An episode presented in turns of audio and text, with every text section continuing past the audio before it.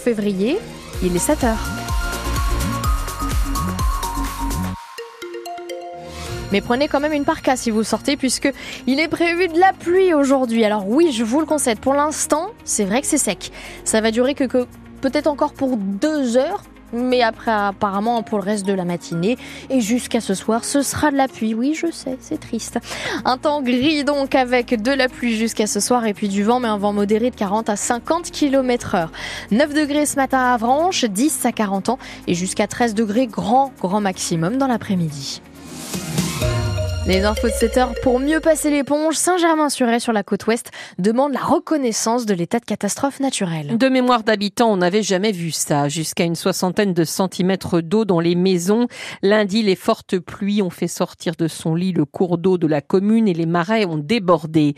À quelques kilomètres de là, au nord, près de la haie du Puy, Bretteville-sur-Haie a aussi subi ces intempéries.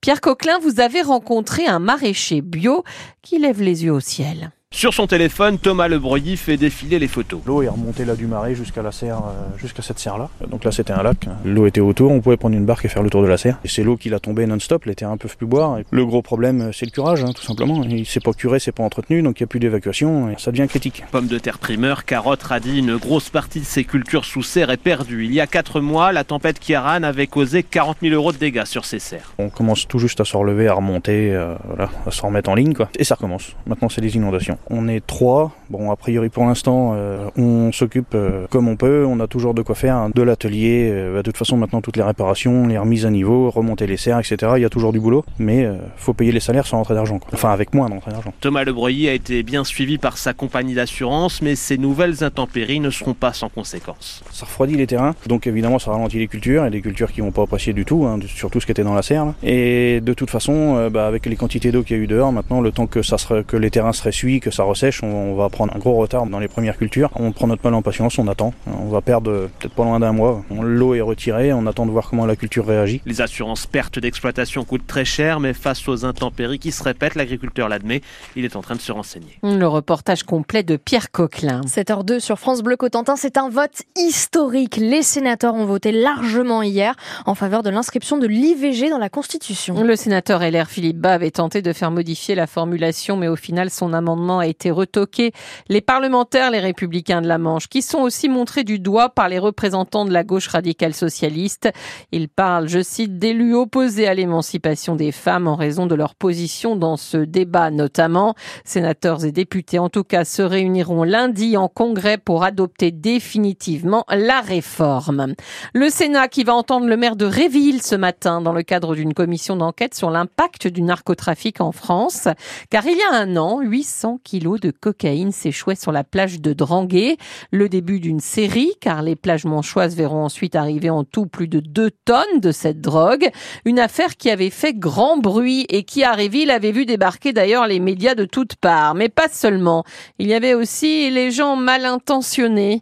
Le maire, Yves Asseline, se souvient de l'aide précieuse des gendarmes à cette époque. Les jours qui ont suivi, il y avait pas mal de personnages euh, un peu patibulaires, euh, entre guillemets, bien sûr, qui euh, se promenaient sur les plages, interpellaient euh, les pêcheurs à pied ou les promeneurs pour demander s'ils n'avaient pas trouvé des ballots, s'ils n'en disposaient pas, etc., etc. Donc, au bout d'une semaine, les gens ont commencé à trouver ça moins drôle. Au contraire, euh, en plus, donc, il y a eu l'actualité dans les médias, télévision, journaux, radio. C'est une très triste affaire. Les gendarmes ont mobilisé beaucoup de monde et de matériel. J'estime que nous avons, avec la gendarmerie, des vrais partenaires. Hein, vraiment pour les maires ruraux comme nous, les gendarmes sont des éléments essentiels. Et ils nous disent bien, euh, attendez, vous y allez pas, c'est pas votre métier, c'est dangereux. Euh, ils nous posent beaucoup de questions. Euh, les maires, on est plus des spectateurs ou des facilitateurs que des acteurs. La commission d'enquête au Sénat sur la drogue achèvera ses travaux au mois de mai. L'ASN demande à EDF d'ôter les ratures de certains plans de l'EPR de Flamanville. Alors en clair, la nomination de soudure sur les plans a été barré et recopié manuellement, ce qui au vu de l'autorité de sûreté nucléaire est peu lisible du coup et pourrait être mal interprété.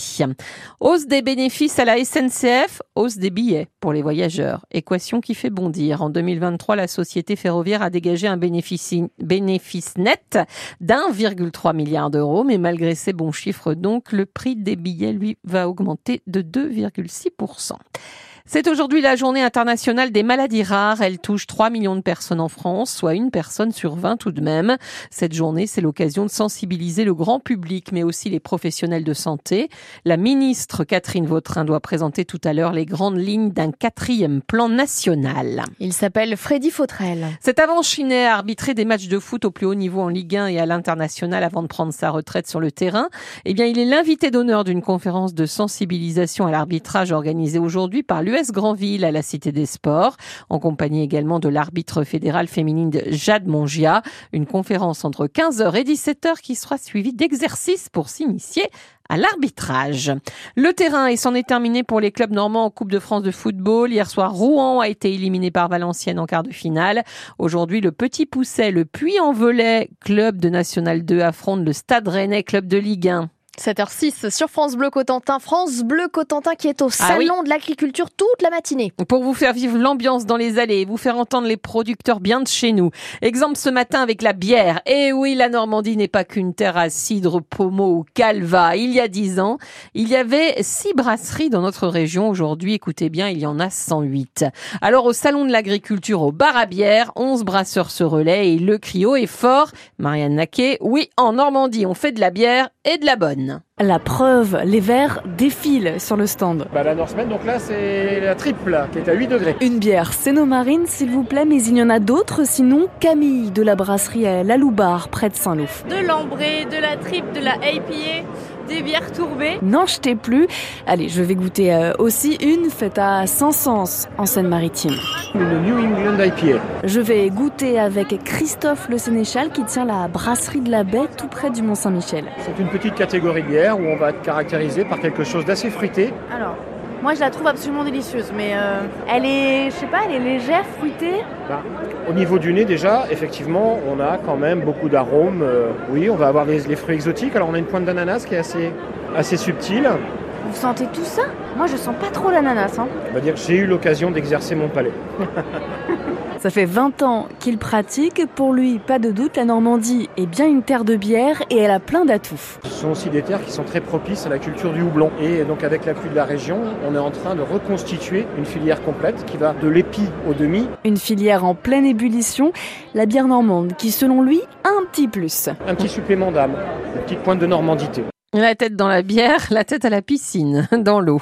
Et avec les étoiles, grâce au centre aquatique Océalis de Beaumoag et au planétarium Ludiver, vous pouvez visionner aujourd'hui avec maillot de bain et serviette un film de 30 minutes sur les étoiles sous un dôme géant. Belle idée. Et les étoiles de mer, cette fois-ci, qui ont débarqué sur la plage de Merville-Franceville dans le Calvados. Il y en a des paquets et de toutes les tailles pour le plus grand plaisir des promeneurs. En fait, leur présence est liée à la météo.